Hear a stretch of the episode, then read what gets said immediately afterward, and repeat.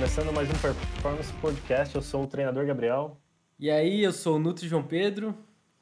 E hoje a gente está com uma convidada muito especial. É, ela é fisioterapeuta, ela trabalha com a parte esportiva, principalmente com a seleção de ginástica brasileira. É a GG Físio, mais conhecida como GG, né? Se apresenta um pouquinho para a gente, fala um pouquinho da tua história para a gente. Olá, pessoal. Muito obrigada pelo convite, meninos. Eu sou a GG. Meu nome, na verdade, é Maria Eugênia, e mais meu apelido é GG. Ficou, é, fiquei mais conhecida como GG Físio, né? Trabalho na área esportiva já uns desde 86, então tem bastante tempo. E nos últimos 12 anos eu, eu fui convocada para trabalhar com a seleção brasileira de ginástica e lá eu acabei indo para duas Olimpíadas já, e foi muito legal. Então quero ver se eu consigo contribuir com vocês, para os mais jovens ou para as pessoas que, que não são da área, mas têm curiosidade de saber como é. Vamos, estou aqui à disposição. Ô GG, uh, eh, já tem uma pergunta aí. Uh, naquela época, quando tu começou, a fisioterapia já era tão desenvolvida quanto é hoje? Porque a nutrição eu vejo que não. A nutrição começou a, tanto o nutricionista ficar mais, digamos, uh, mais bem reconhecido por agora, assim, poucos anos atrás. Acredito uhum. que a uhum. musculação, já no caso do, do Gabriel, né? A musculação em si já tinha toda a base, mas também profissional, personal, ele começou a ficar mais reconhecido agora, né? A fisioterapia já tinha isso ou foi com o tempo também, tipo, mais para mais recentemente? Não, não. A, quando eu me formei, né, nem a, a profissão fisioterapeuta era muito conhecida muito menos a área esportiva, né? Uhum. Então, uh, o que, que, mais o fisioterapeuta, as duas vertentes assim de trabalho era a parte neurológica e a parte ortopédica. Então, isso foi, foi, foi uma época de, de é, muita luta, né? Todo esse trajeto da fisioterapia. E hoje a gente vive no céu, eu diria, né? Uhum. A fisioterapia é muito conceituada no mundo inteiro, né? Mas é, quando eu comecei a trabalhar com esporte, nem o papel do educador físico, do preparador físico, não existia. Tá? Uhum. Foi, foi assim, primeiro aconteceu um espaço para vocês, professores de educação física, né? É, depois de anos, é, no futebol é que começou a fisioterapia esportiva, de uma maneira mais profissional mesmo, né? E, e depois, pouco a pouco, a coisa foi, foi se espalhando e eu peguei todo esse começo, toda é, essa, essa dureza quando você precisa ganhar credibilidade, né, ganhar confiança, autonomia, espaço para trabalhar, né? Então eu, eu eu tive muita sorte que cruzei com pessoas maravilhosas que foram me ajudando é, a me estabelecer, mostrar o trabalho, né? E, e, e graças a Deus deu tudo certo. Sim. E, quando, é... e, como foi que você começou, é, não só na fisioterapia ali, é, no teu trajeto acadêmico, digamos assim, é, e até chegar para conseguir trabalhar nessa área esportiva, como é que foi a caminhada disso? Eu, na, é, na quando eu estava na faculdade, eu era atleta. Né? Eu paguei meus estudos com uma bolsa da Unimep, não sei se vocês conhecem, a Universidade Metodista de Piracicaba, é, eu sou nascida em Piracicaba, né? Então eu jogava é, e, e, custeava os estudos e já comecei a, a, a me encantar, né? Pela, eu sempre fui encantada por esporte, mas assim comecei a ver que podia, é, a, além de ser atleta, eu sabia que eu não ia ser grande coisa na, como atleta, né? Mas essa paixão pelo esporte, assim, eu queria continuar ali no meio. E, e aí. O quê? Eu jogava. Qual esporte? Tênis de campo. Ah, Tomei sim, voleibol na época, depois é, tênis uhum. de campo. E aí foi justamente o esporte que foi me abrindo portas, né? Quando eu, eu concluí a faculdade, eu resolvi morar em São Paulo. E aí comecei a procurar alguns clubes para jogar, né? Não tinha, não tinha emprego ainda, né? Comecei a fazer estágios em clubes de futebol, no Palmeiras, no São Paulo, com colegas também recém-formados, porque é, éramos todos muito no começo, né? E aí acabei é, sendo convidada para jogar por São Caetano.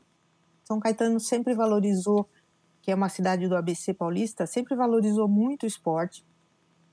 Era, mesmo sendo esporte amador, era uma, uma paixão da cidade, né? Tinha muita, muita rivalidade entre as outras cidades do ABC. Enfim, eu comecei a jogar por São Caetano e acho que deu 15 dias o, o diretor lá falou: Olha, estou montando um setor aqui para atender os atletas. E aí eu fui contratada como fisioterapeuta, né? E aí uhum. foi, foi uma, uma coisa assim: é, teve um período pequeno em que eu era as duas coisas. É, jogava, era difícil conciliar, é, era muito amiga dos atletas, né? Só que aos poucos eu fui vendo que, que o meu caminho mesmo era com a fisioterapia. E lá eu fiquei 18 anos em São Caetano, acompanhando modalidades handball, basquete, voleibol, porque é, no começo assim não tinha essa presença do físio especializado em uma modalidade. Na verdade, não existia o papel do fisioterapeuta esportivo. Hoje eu entendo isso, que você está dentro de um consultório, dentro de uma clínica, você atender atletas, você não é um fisioterapeuta esportivo. E eu comecei dessa forma, eu tinha esse setor que eu falei para vocês, e aí todos os atletas de todas as modalidades podiam vir lá se tratar, né? Eu diria que eu comecei a ser fisioterapeuta esportiva mesmo quando eu, eu comecei a trabalhar com voleibol de alto rendimento.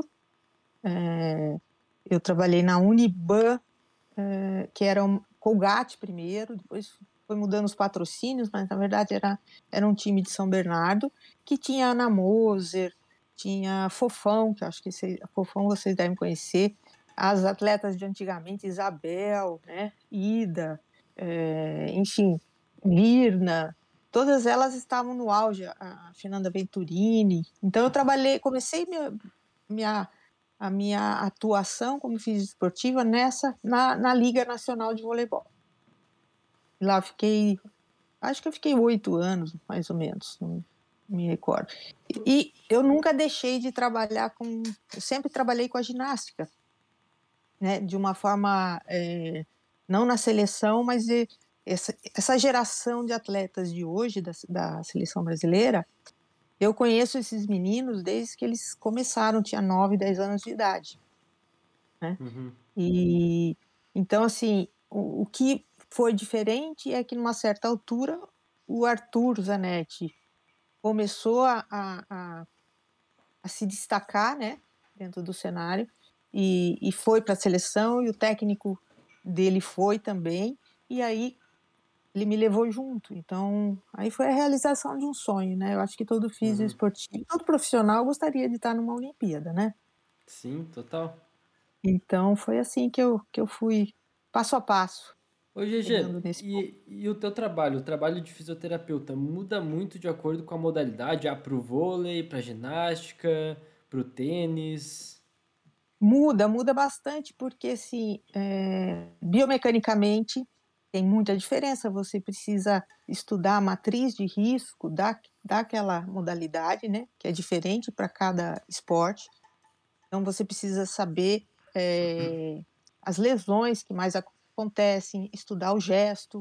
Né? Biomecânica hum. é fundamental para você ser um físico esportivo. É, precisa se habituar com, com a característica do esporte, as regras, você precisa saber as regras do esporte para você estar é, tá no mesmo nível, né, de um técnico, de um dirigente, poder conversar com o atleta. Então, assim, você vai se envolvendo tanto que, que você realmente faz parte da equipe, né? Então, uhum. tem muita diferença, assim. É, eu até, uh, eu como leigo, né, até vejo, sei lá, o tênis usa bastante quadril, ali o vôlei, bastante o braço, né, para dar sacada, tudo mais. Isso. Uh, e, e, daí o teu trabalho ele entra mais como algo preventivo, prevenção de lesão, uh, algo tipo de liberação miofascial. Olha, no esporte, o fisioterapeuta ele, ele atua em várias frentes, né? É, primeiro é a reabilitação. Então, uhum. os traumas, os acidentes, as cirurgias, né? A reabilitação mesmo, que é clássico do fisioterapeuta fazer isso. E é muito importante, em todas essas frentes que eu estou falando, trabalhar é, com equipe multidisciplinar ou interdisciplinar, se vocês preferirem, né? Então, é, é assim, não dá para tratar um atleta só você sozinho. Você tem que se entender com o médico, você tem que se entender com o, o preparador físico, com o técnico, com o nutricionista, com o psicólogo, né? Uhum. Porque o, o, atleta, como todo ser humano, ele é complexo. E, e, a gente se especializa tanto que chega uma hora que você, você não, não, não, não dá conta de tudo que, que influencia um atleta, né? E, enfim, é... me perdi. O que, que você perguntou mesmo? uh, assim, uh... Poxa, esqueci também, GG. Eu, eu deixei para te falar. O papo vai ficando bom. Vai, vai, vai ficando bom. Vai... Não, é. mas, mas, então, tu lembra, Gabi? Qual foi a pergunta? Ah, lembrei, lembrei. Então, a, a primeira frente é a reabilitação. Isso, isso. Né, que é, que é isso, clássico. Se, era lesão, se era para lesão, isso. se era liberação miofascial, verdade. Isso. Daí vem a, a parte é, emergencial, que é muito importante. Então, você saber prestar os primeiros socorros, né? É, porque pode acontecer acidentes graves, principalmente na ginástica, mesmo no futebol, todo, cada modalidade tem seu risco, você precisa conseguir faz, remover um atleta com segurança. Eu já tive, eu tive dois, duas ocasiões em que um atleta caiu das argolas e, e, e fez fratura de, de, um fez a, a fratura de axis, poderia ter morrido, Nossa. né? Então, uh, você, você saber o que fazer nessa hora, até chamar uh, ambulância ou médicos, primeiros socorros, é fundamental. Né? E fazer um curativo... todos, o, todos os treinos, assim, alguns? Sempre está tá à disposição é... ali? Então, é, agora, nesse momento, depois que terminou esse ciclo aqui, depois das Olimpíadas, eu pedi um afastamento porque comecei o doutorado, né? E é, não sei se você é, é, o doutorado ele exige assim um, uma dedicação plena né? Tem os cursos que eu dou também então eu me afastei um pouquinho agora né? Mas uhum. todos esses 12 anos foi uma dedicação exclusiva. Treinos uhum. competições né? E isso que é ser, ser um, um profissional da área desportiva. Você não adianta ficar lá na sua salinha o atleta vem você examina, cuida, isso não é ser fisioterapeuta esportivo, né? E aí que entra essas modalidades, você tem que acompanhar treino, tem que saber dar esses primeiros socorros, porque eles acontecem é, durante o treino, durante a competição, né? E tem a parte preventiva, que, que é, é tão importante quanto as outras, né? E, e para cada modalidade você vai ter uma ação preventiva diferente, você tem que detectar quais são as matrizes de risco e daí você bolar, fazer uma avaliação de todos esses atletas, ver é, quais, quais debilidades funcionais eles têm. Então você monta o seu preventivo, ele é muito personalizado. Tá? Muda até mesmo nas modalidades ali, então dentro da ginástica e, mas é, você, por exemplo, está lá todos os dias no, no treino dos atletas, sempre você faz um preventivo, é todo dia? Não? É, e é sempre antes do treino? Como é que é o trabalho ali? Então, nem sempre foi assim, tá? Isso foi conquistado assim, é, centímetro por centímetro, eu diria, né? É, hoje a gente tem um espaço na seleção que é de 40, 30 a 40 minutos, dependendo do dia, e tem dias até que, que é o dia do recuperativo que a gente fica, é, o treino é só com a gente durante uma hora, né? É, nesse nesse pré-treino, você, é, os meninos fazem os preventivos individuais que são específicos. Um precisa mais para o tornozelo, outro precisa mais para o quadril. É, e isso também tem que ser reavaliado de tempos em tempos e ser ajustado, né? Então, eu me lembro assim que quando começou essa história do preventivo, é, a gente fazia preventivo era era como se fosse uma receita de bolo, né? Tinha uhum. até aquele FIFA 11, lembra? Que tinha 10, 11 exercícios preventivos. Então, se fazia um circuito lá, um circuito... E todo mundo fazia as mesmas coisas, né? Isso evoluiu para tanto para a especificidade do, é, da modalidade, como para a individualidade de, de, funcional de cada um.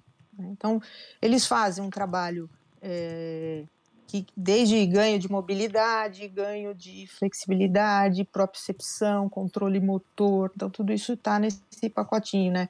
A liberação miofascial. E tão importante e também eh, dá para considerar preventivo é o trabalho recuperativo, que hoje é muito forte em, uhum. tudo, no futebol, em tudo, né? Então, uhum. é, hoje a gente sabe que existem recursos para você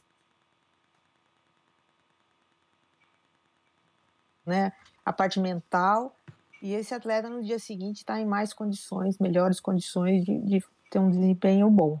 Então, acho que seriam essas áreas, né, assim, recovery, prevenção, é, prevenção é tudo, né, se a gente for ver, é uhum. tudo. Mas o pré-treino, o pós-treino, podemos chamar assim, é, é função do físio, é, a parte recuperativa, a parte de reabilitação, a parte de primeiro socorro.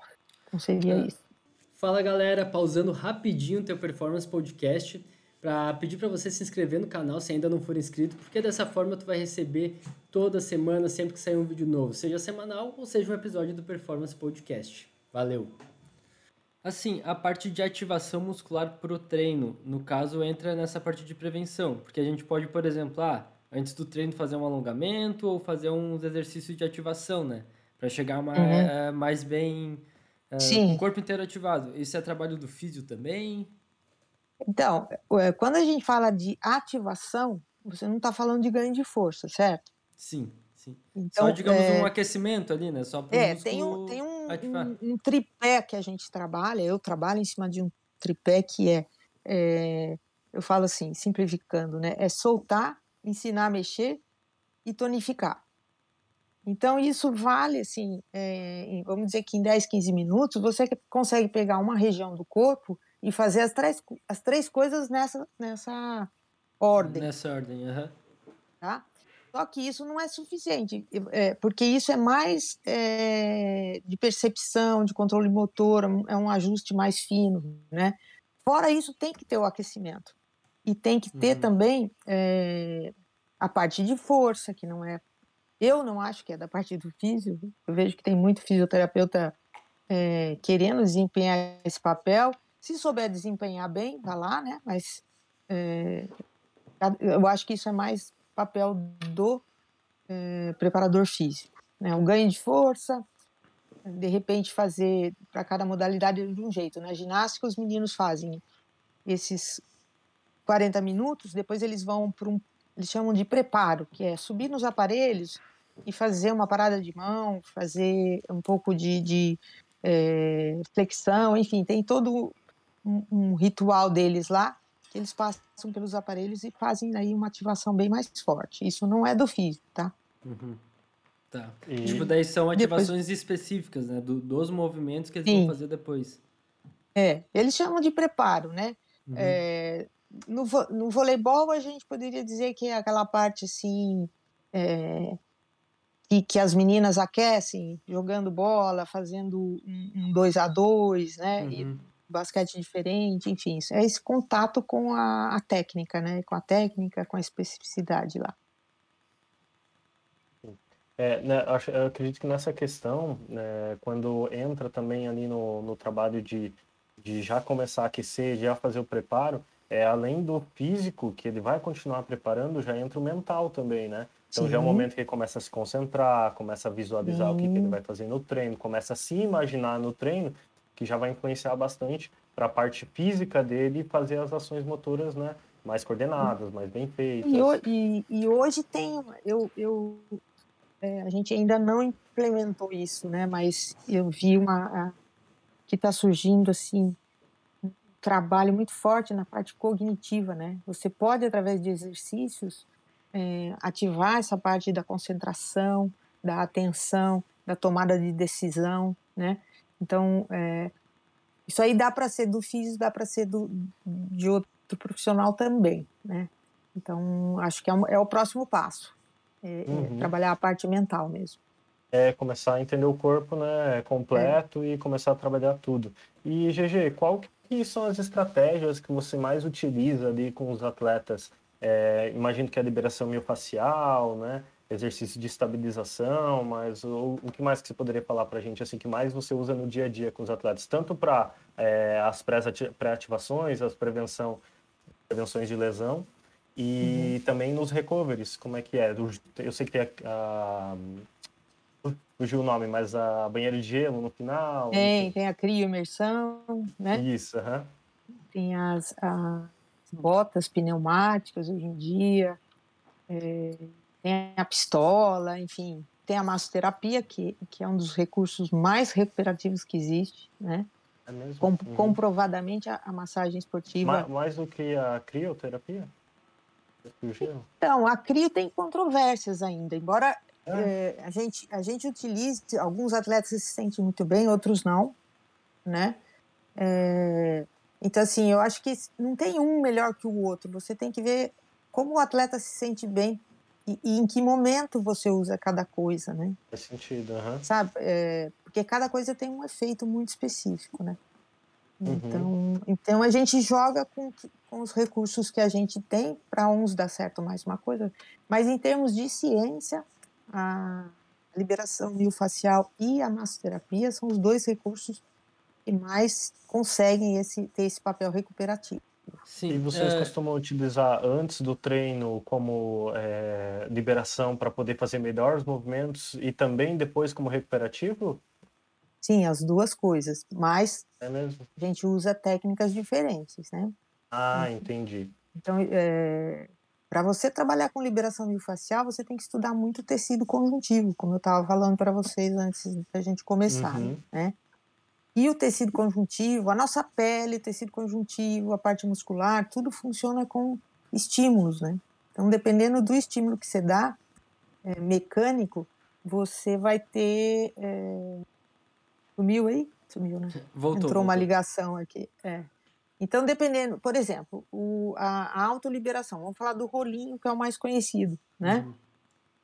Se você passar pelo rolinho, a coluna, se você passar rápido e ficar um tempo menor, vamos dizer que cada região você fica três minutos, de uma, ou, ou menos até, um minuto e meio, dois, né? Você passa aquilo rápido, você está preparando para o exercício. Porque você não vai ativar mecanorreceptores e, e, e, e células nervosas que ativam o parasimpático. Isso é muito importante. Conhecer essa parte neural do tecido conjuntivo e da face é muito importante. O mesmo rolo, eu pego após o treino, o atleta faz esse trabalho demoradamente, com calma, né? passa pelo rolinho, assim, bem devagar, fazendo realmente uma deformação mecânica desse tecido, é, ele tem um efeito recuperativo, mas ele tem uma ativação do parasimpático. E aí ele vai ter, vai ficar mole, vai ficar é, mais, mais molenga mesmo, né? Que é o estado. então diminui o batimento ali. cardíaco, é, ele diminui a tensão. Uhum. Então é o ideal para você recuperar, né? Uhum. Antes você pode usar, mas você tem que usar de uma outra forma. O que, que acontece mais ou menos fisiologicamente antes? É o que? É, uma, é um aquecimento de, é, digamos, manual do próprio músculo, faz a, a, circular mais sangue ali por causa da movimentação através do rolo? Sim. Mais ou menos então, tem, isso? Tem a parte, a parte localizada da pressão do rolo, né? Isso, Quando uhum. você faz esse estímulo mais rápido, você tem uma ativação circulatória, né? É, quando você está fazendo, você não consegue fazer largando o corpo, você tem que ativar membro superior, você tem que. É, você está fazendo um movimento que exige um, um, e vai aquecer teu corpo, né? Então, a, a, principal é isso. E, ao mesmo tempo, você, você acorda os mecanorreceptores. Então, você fica, tem um, um, um resultado ali que é proprioceptivo também. Uhum. Tá? Mas você não tá. pode fazer por muito tempo. A gente costuma fazer o corpo todo em 10 minutos, para você ter uma ideia, no pré-treino. Entendi. Uhum. uhum. Daí no pós-treino pode faz ser... o corpo todo? É, no pós-treino ele pode ficar lá meia hora, 20 minutos, meia hora. Quando ele gostar uhum. e, e, tem que entrar nesse ritmo assim de, de sedação, né? Se a, se a pessoa tiver necessidade de, de fazer liberação mesmo da, da fáscia, o, o rolo ou a bolinha, eles dão conta de fazer mesmo? Essa autoliberação dá conta mesmo? Ou é uma coisa um pouco mais superficial? Então, é assim, é... a bolinha, por exemplo, eu, eu faço meu rolo, as minhas bolinhas quase que diariamente, né? Muito difícil o dia que eu não faço. Por quê? Porque todo mundo tem dor, né? Eu trabalho muito com os braços, então eu tensiono essa, essa área. O que, vamos dizer assim, que recupera, é, tira a tensão excessiva, é o trabalho da autoliberação. É, a liberação manual, ela tem um outro caráter, tá? Que daí é um tratamento para determinada é, coisa que não, não vai bem. É, então, assim, o rolinho, ele não trata, ele cuida. A autoliberação, ela, ela cuida de você para você se manter bem. Uhum. Mas quando você precisa de um tratamento, você teve uma lesão, é, você tem, por exemplo, dá um exemplo, é, o atleta está com uma canelite, que é muito comum em todos os esportes, certo? Sim. Se você, você fizer o rolinho todos os dias, é, provavelmente é, você vai ter condições de treinar, né, muito mais tempo até essa lesão se agravar. Então você você retarda uhum. isso, né? É, uhum. Vamos dizer que não é o ideal, né? Você já tem que tratar logo. Qual é o tratamento, na minha opinião, para uma, uma canelite? Não é tratar a dor, não é, é tratar a inflamação. Você tem que tirar as torções dessa tíbia. Então, mecanicamente, você tem que alinhar é, essa tíbia, uhum. ter a relação melhor com a fíbula, com o tornozelo, com o joelho, para justamente tirar essa, essa tensão excessiva de determinada região.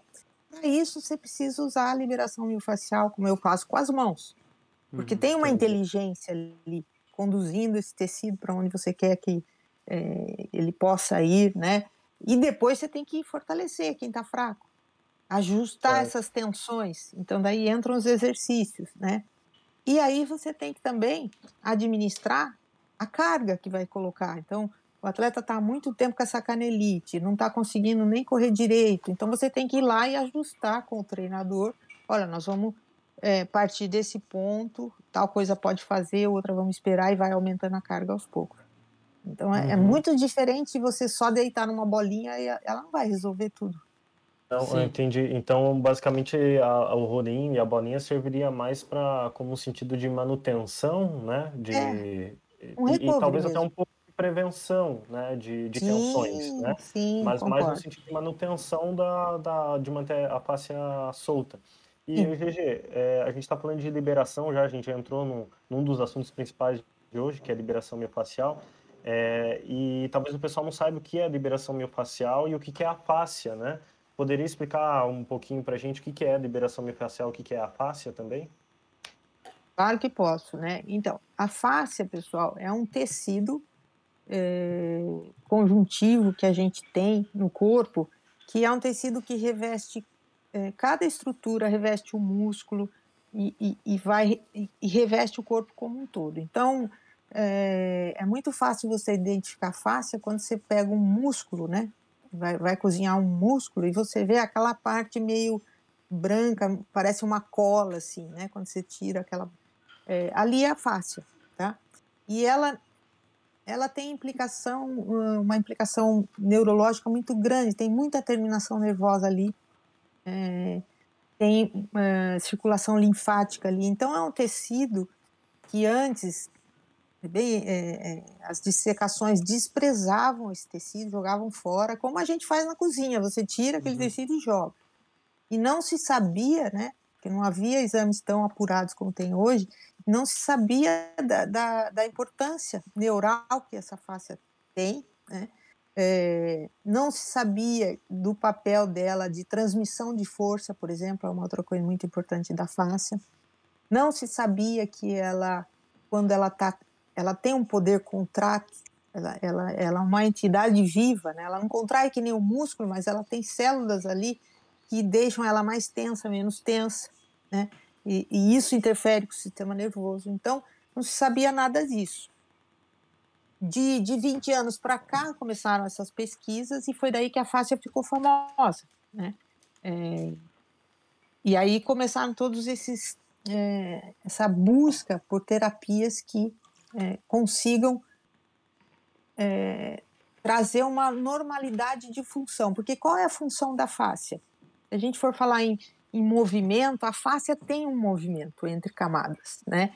É um movimento tridimensional. Então ela tem que trabalhar é, lá na, na, sua parte biológica, né, na parte celular, ela tem movimento. É esse movimento que dá informação para as células.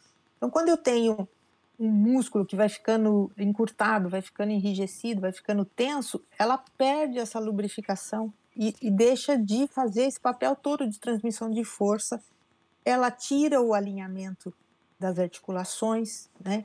Então começa a ter toda uma alteração é, mecânica que prejudica o movimento. Então, para encurtar, a liberação miofascial foi, é, né, a, a, a técnica que mais devolve essa funcionalidade para o tecido conjuntivo, para esse tecido conjuntivo que a gente está falando. Né? O que, que a liberação miofascial faz? Não só a liberação miofascial, a gente pode chamar de liberação miofascial, que é um termo, na verdade, muito genérico, para massagem, é, para esse trabalho. O, o, alongamento é uma liberação miofascial. Uhum. Movimento pendular é, faz liberação miofascial. Tem, então, tem várias coisas que restauram essa função, que é super importante, e a liberação miofascial é o objetivo final de todas elas. Tá? Entendi. Uhum. Então, tipo, a massoterapia seria a forma manual da liberação miofascial, mais ou menos isso?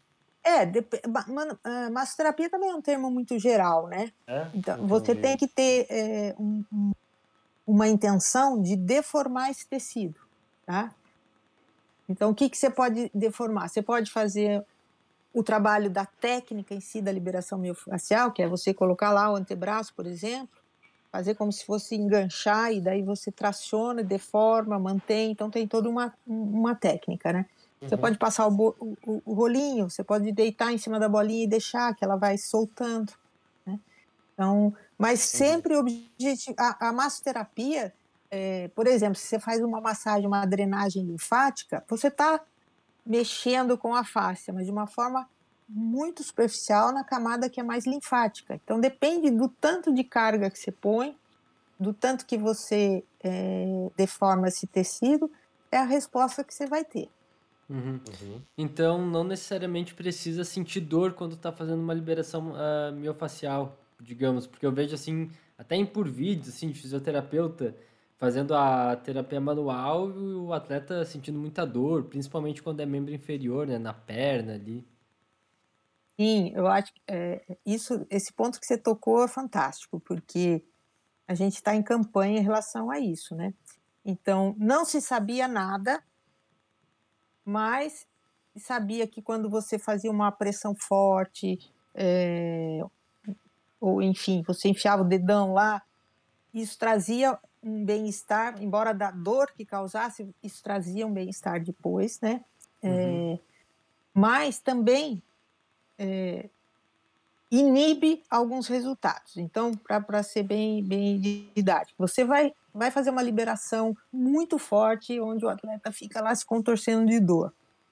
Você vai ter essa analgesia que é provocada por uma reação do corpo, porque o corpo da gente, qualquer dor que ele sinta, ele vai, o cérebro, né, ele vai liberar é, é, substâncias para analgésicas. Uhum. Então, realmente, depois de alguns minutos, quando cessa aquela dor, você vai ter uma analgesia mas você não vai ter a liberação da fáscia. Percebe? Uhum. Você, você não conseguiu ativar o parasimpático, você não conseguiu diminuir e relaxar aquela musculatura, você não conseguiu é, gerar uma produção de ácido hialurônico, que é possível quando você faz a liberação miofascial, percebe? Você vai ter só um benefício e um monte de, de coisa que você não vai conseguir. Então, uhum. essa coisa da dor precisa precisa parar. As pessoas precisam é. se informar e parar de. Porque aí vira um espetáculo, né? Uhum. sim, sim, sim. sim, sim. Mas, é, mas não é necessário, não é. Uhum. As pessoas querem ver, basicamente, tem vários vídeos no YouTube, principalmente a parte de fisiculturismo, né? Sofrendo na liberação e a Sim. galera gosta de ver mesmo, né?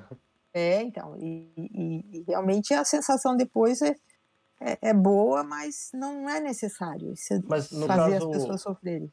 Uhum, para não sentir dor, seria a técnica de liberação, ou seja, menos pressão, enfim? Sim. Ou seria. Ou, isso mesmo, basicamente isso? É, porque assim, a fáscia é um tecido que é superficial, tá? Ele está hum. ali. É, você tem a pele, a gordura, depois você tem. São sete camadas, se eu for entrar muito em detalhes aqui, mas grosseiramente você tem pele e gordura, depois você tem as duas fáscias, né? Entre as duas, a superficial e a profunda, você tem mais tecido é, gorduroso, né? Adiposo. Então, e depois que você tem o tecido muscular, que também é chamado de fáscia muscular, tá? São camadas que você quer que tudo isso fique mais lubrificado. Para que você vai apertar um músculo até, até doer? Se você, uhum. você, na verdade, existe já comprovadamente uma técnica ideal que é, é você faz uma pressão tangencial, 45 graus, Tá? Então, isso aqui não libera, tem que ser tangencialmente assim. Você tem que deformar o tecido até o limite de elasticidade dele, e daí você tem que esperar. As, vai passando os segundos, é, você começa a sentir que a musculatura começa a desmanchar. Tá? Uhum. E hoje, fazendo essas pesquisas é, em laboratório, a gente sabe, tem pesquisas muito legais, até de acupuntura, que mostra que quando você deforma o fibroblasto, que é a principal célula do tecido conjuntivo, então ele, ele desarma, ele desmonta depois de um certo tempo. E é isso que gera uma informação, e, e então o processo todo de resposta benéfica, ele é neural. Você tem aquele, aquele benefício local também, mas você tem também as respostas neurais, que quando você provoca dor, você não vai conseguir. Não sei se, se deu para entender. Deu muito bem, muito bem. É. Explicou muito bem. Tá. Uh, e assim, tu falou até que o alongamento ali pode ser uma, uma técnica de liberação miofascial também, né? Uh, tu saberia uhum. me dizer, porque eu vejo, pelo menos na parte da musculação, da hipertrofia, muitas pessoas falando que pode alongar antes do treino, outras que não podem alongar antes do treino, que o certo não é nem alongar no mesmo horário. Em relação à hipertrofia em específico, ou, ou adaptações para ganho de força e tudo mais, uh, saberia me dizer, desmistificar isso daí para mim? É, na verdade, tem até discussões de se o alongamento é necessário ou não, se funciona ou não.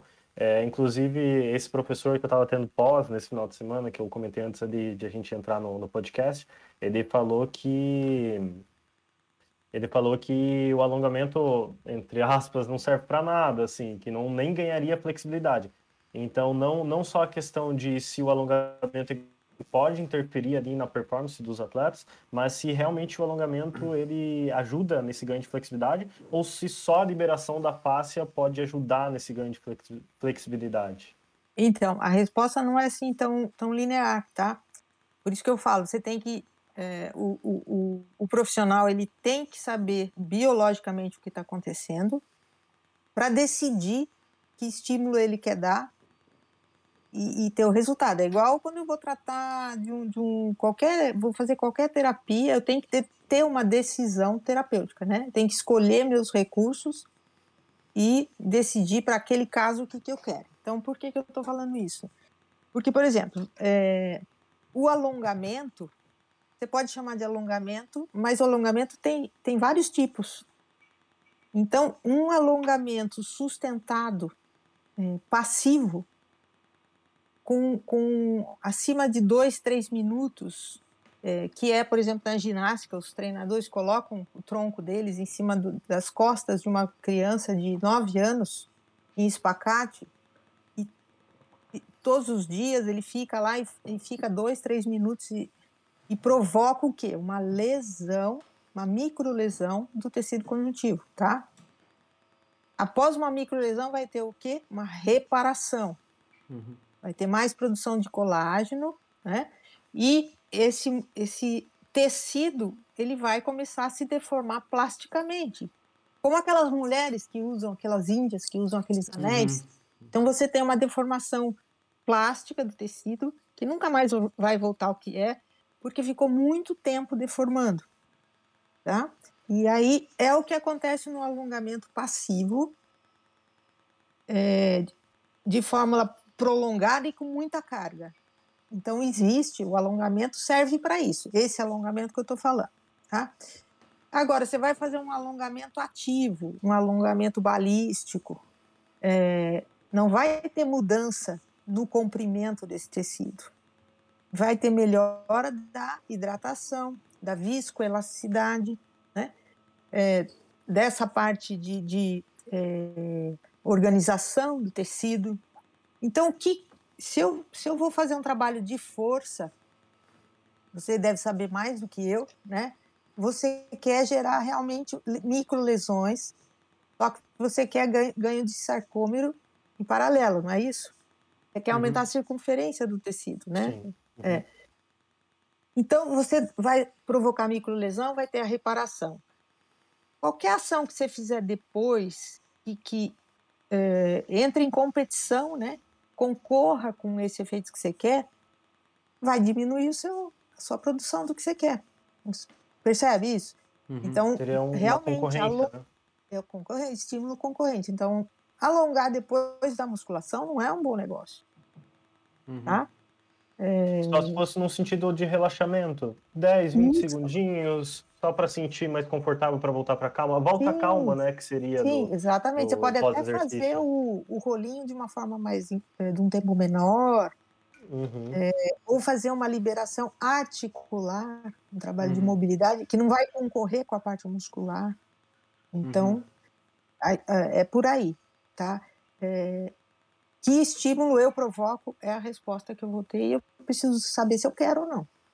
Uhum. E o pessoal da ginástica, eles fazem muito alongamento antes de começar a treinar? Ou é nesse sentido também balístico, né, mais ativo, né, um alongamento mais para soltura, para começar o treino, do que para ganhar amplitudes?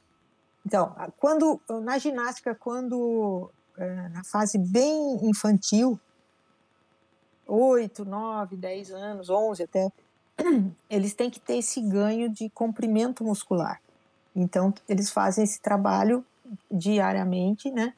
É, e a criança, uh, quando chega na fase juvenil, eles já têm um, um, uma flexibilidade invejável, até, até às vezes passa do ponto, né? É, que não vai perder mais. Então, assim, esse ganho de comprimento, na fase adulta, você já não faz, só mantém. Então, os alongamentos são feitos de forma mais de aquecimento mesmo, né? É, é, não, não, tem, não tem necessidade mais de ficar esse sofrimento todo. Entendi. Uhum. mas se fosse, por exemplo, uma pessoa que ela tem um certo encurtamento, digamos assim, uma pessoa que está muito tempo sentada, é sedentária, começou uma prática de atividade física agora. Se ela for começar a fazer alongamento, ela pode conseguir retornar porque seria natural dela, porque esse encurtamento não, teoricamente não é natural dela, ela está assim por causa do dia a dia, do trabalho é, de estar muito tempo numa posição. Então, ela conseguiria pelo menos retornar à, à posição natural dela com alongamento? É, ela consegue é, essa rigidez, a gente nem chama isso de encurtamento, tá? Essa rigidez do tecido é, em função da, da, da, atividade diária, isso é muito fácil de, de, de recuperar, até com a, com a liberação miofascial entendeu? Uhum. E alongamento balístico, movimentos balísticos, ganho de mobilidade. Por quê? Porque isso aí não chegou a deformar plasticamente, né? Você tem é, fases de deformação. Então, é, a deformação elástica você consegue recuperar facilmente. Se tiver é, uma deformação plástica, você não consegue. Entendi. Certo? Então, por exemplo, se essa mesma pessoa fizesse o alongamento uh, dessa maneira, ou se ela fizesse uma liberação miofascial, teoricamente ela teria os mesmos resultados de retornar, de tirar a rigidez da, sim, sim. Né, da musculatura, da face e tal. Seria mais ou é. menos isso. Depende do, do, do, exercício que ela for fazer, ela vai conseguir ou não. Por isso que precisa. É, eu acho que esse é um campo ideal para o fisioterapeuta mesmo, né? Uhum. e depois mantém com, com a parte física, né? Sim. Ô, ô GG, e o que que é... Lá no teu Instagram tá escrito método Rolf. O que que é exatamente esse método? Uhum. Ah, muito bem. Então, é, essa é uma das metodologias que eu trabalho. Né? Eu trabalho com RPG também, eu fiz osteopatia, é, e, e, o Rolf foi uma das metodologias que eu me debrucei e me especializei. O que, que o Rolf é? O Rolf é, um, é uma terapia manual que usa muito a liberação miofascial. A doutora Aida Rolf, que foi quem desenvolveu esse método, ela era bioquímica e pesquisadora, né? E ela justamente estudou a fáscia nessa parte microscópica. Uhum. Então, uhum. ela, ela teve umas sacadas e ela viu que a terapia manual tinha esse poder de recuperar o tecido conjuntivo e que isso afetava o alinhamento do corpo, né? Então, ela, ela foi, durante 40 anos, ela foi trabalhando com as mãos e observando, observando, e ela desenvolveu uma, uma receita que chama, né? Um protocolo de 10 sessões, né? Onde cada sessão você vai cuidar de determinadas partes do corpo, né? E você chega ao melhor resultado possível de alinhamento corporal. Então é um, um, um só que assim quando você trabalha é, alinha o corpo, você tem muitos ganhos de bem-estar, você tem uma economia energética muito grande, né? Para caminhar, para fazer qualquer atividade diária, né? É, você se livra de dores crônicas, porque você tinha uma coisa, um corpo todo torcido, todo rígido. Então você tinha dor lombar, dor cervical, cansava com facilidade. Então é uma terapia fantástica para você equilibrar o corpo. Uhum. E eu, eu usei muito com os atletas esse trabalho, né? Eu uso muito com os atletas esse trabalho, porque ele tem, sim, ele tem, me dá um resultado legal na parte biomecânica. Uhum. Aliás, na ginástica, eu, eu tive muita, muito, muitos privilégios. Um deles foi trabalhar com Franklin, que é um biomecânico, e a gente fez muita dobradinha assim, né? É, fazia avaliação, ele fazia o olhar de um biomecânico é matemático, né? Então ele mede tudo, não é assim? e faz estatística e, e enfim. Então ele fazia esse olhar dele e eu com meu olhar é, simples, com esse treinamento visual que eu tive, nessa leitura visual que eu tive, a gente chegava às mesmas conclusões de, de necessidade daquele corpo. Eu ia, trabalhava com as mãos, é, fazia essa, essa reorganização do corpo e depois, juntos, a gente aplicava exercícios bem específicos é, da modalidade. Então, se é, dependendo é, do que estava apresentando, a gente, a gente reeducava é, a corrida e o ataque na mesa, no salto, né? Dependendo se era o Arthur nas argolas, então a gente fazia esse trabalho e depois colocava em, em, em graus de, de, carga progressivos, né? E a gente fez um trabalho fantástico junto para isso. Uhum. Então, eu, eu acho que, que não tem como provar, né? Mas é, isso evitou muita, muita lesão e também é, propiciou uma longevidade desses atletas. Né? Os atletas hoje, você vê, eles estão com 30, 35 anos e estão competindo no mesmo nível, né? Sim. Isso é graças sim. à nutrição, à psicologia, a parte, a, enfim, tudo que cerca o atleta, né? A parte do sono, Uhum, total. Toda essa total. evolução que teve também desses últimos anos para cá, né? Sim. Porque evoluiu muito todas essas áreas, né? Sim, sim, a bioquímica, né? A parte bioquímica uhum. também. GG, quantas Olimpíadas que você já participou mesmo com os atletas? Olha, eu, eu participei da preparação do Arthur para a Olimpíada de Londres, mas não fiquei na Vila Olímpica. Então, assim, não Nossa. posso dizer que eu, que eu, eu participei da, da Olimpíada nesses tempos. É, nas Foi lá que ele ganhou o ouro? Foi lá que ele ganhou o ouro. Né? É, uhum. É, eu, eu, eu, fiquei dois meses antes com ele, é, a gente ficou na Bélgica, e depois ele foi para Londres. Eu lembro bem desse, desse dia, porque assim, foi triste, né? Eu, eu fiz conexão em Londres, descemos todos em Londres, só que ele, uhum. ele Marcos, foram por um portão e eu fui para outro para voltar para o Brasil. Uhum. Né? E daí eu assisti, ele foi muito emocionante. Mas depois fui para o Rio, 2016, e fui agora para o Japão, né? Na, na ah, Olimpíada de Tóquio. Ah, eu vi, eu é. vi, na verdade, eu acompanhei, eu vi pelo é. Instagram lá. Na verdade, eu ficava acompanhando para ver os bastidores pelo teu Instagram.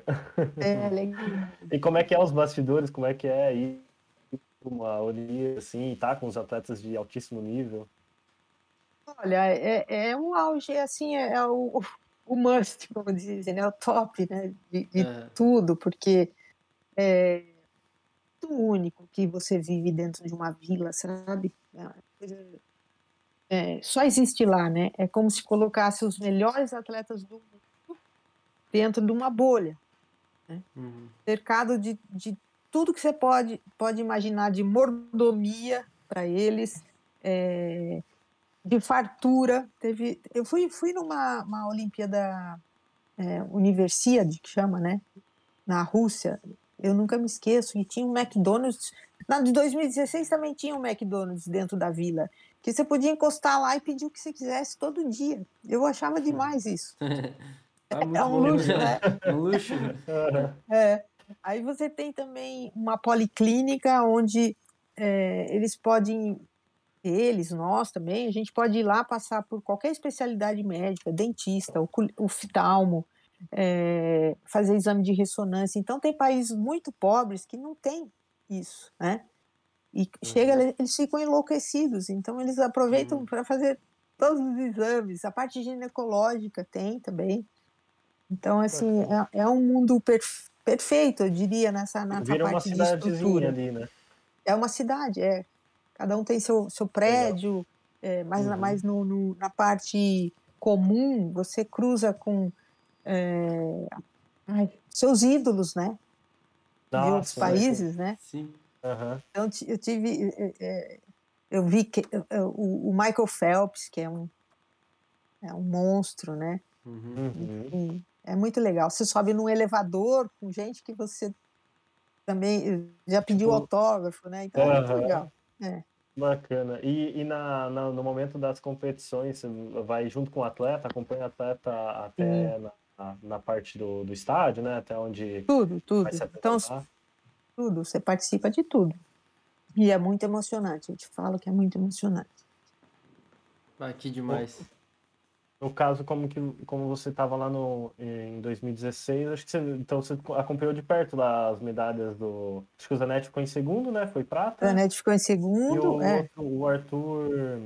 O, o Nori. Dele, Nori, ele ficou em ele, ele, ele ficou em segundo, né? Ele não, acho que ele não foi ouro. Ele foi vice e o Hipólito foi terceiro lugar. Uhum. Lembra?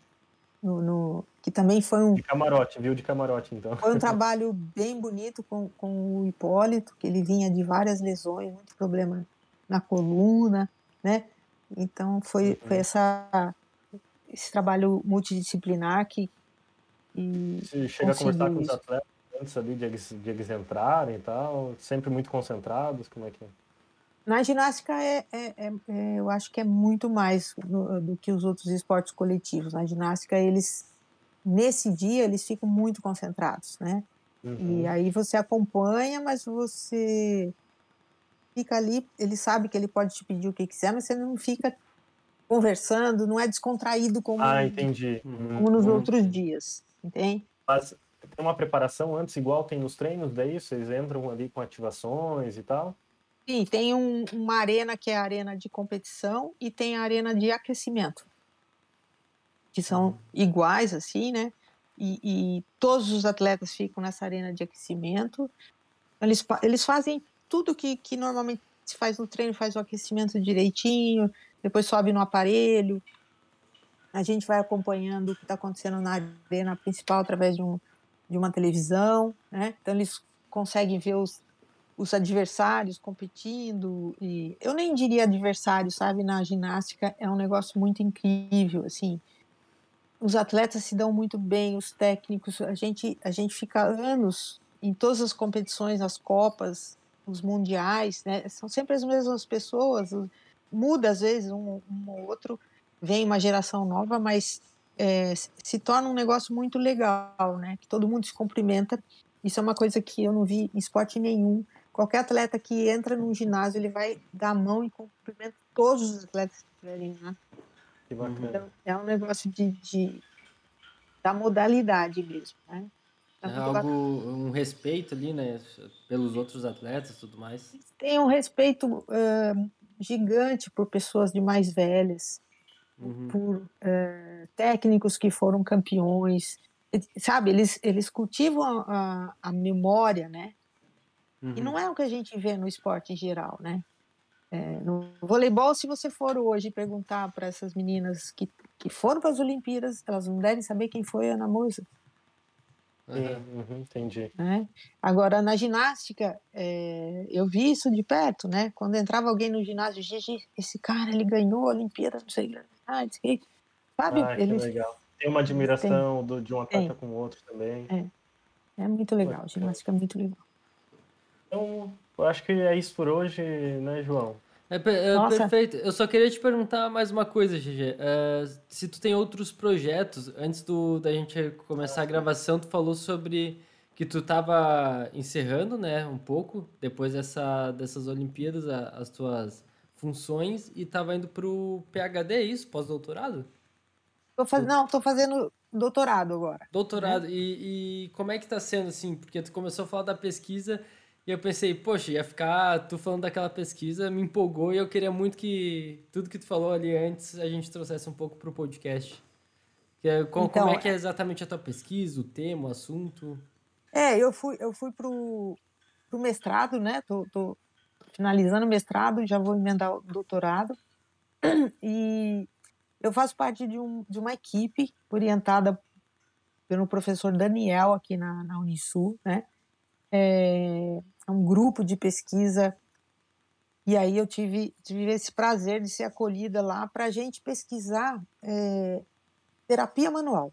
Uhum. Eles fazem, eles têm uma linha de pesquisa em neurociências que pesquisa acupuntura, é, pesquisa aromas, hidroterapia, sabe? Exercício. Então, assim, eles. eles ah, estão me chamando para uma outra reunião aqui. Então, é, é a gente está pesquisando tecido conjuntivo, fáscia, e o que, que acontece com esses estímulos que eu falei, por isso que a gente já sabe hoje qual é a angulação, qual é o tanto de carga que você põe, né? Então a gente está chegando nessa dose. Qual é a melhor dose para você ter uma resposta da face analgésica, enfim, funcional? E, e tá no, assim, é, tem que se dedicar, porque fisioterapia precisa dessas respostas, né? Não só a uhum. físio, mas toda, todas as ciências aí. Então, é, não tenho muito ainda para contar, porque tô... Tá no início ainda, né? Estou me entregando a isso agora, uhum. né? Não, perfeito. É, e eu acho que é um horário bom, um momento bom da minha vida, porque é, tudo que eu presenciei clinicamente, eu vivi clinicamente, agora eu vou ter chance de, de achar explicação para isso. Sim, nossa, perfeito. GG, muito obrigado por ter aceitado o convite. O recado foi dado, foi incrível, foi maravilhoso. Com certeza vai contribuir para muita gente tudo que tu que tu passou aqui durante o podcast, certo? Muito obrigado mesmo. Eu que agradeço. Obrigado, foi foi um bate-papo muito bom e sei lá, tamo aí juntos. tamo aí. Uh, quem quiser te encontrar, como é que faz para falar contigo? Instagram? Como é que é? Pode ser o, o Instagram, né? O, é, GG Físio. Uhum. E se quiser colocar o meu contato de WhatsApp, pode colocar aí depois. Não sei se vocês devem ter as é, na, na descrição de vocês. Do... A gente coloca na descrição do vídeo. Pode colocar e o pessoal pode mandar mensagem. A gente interage. Sim, é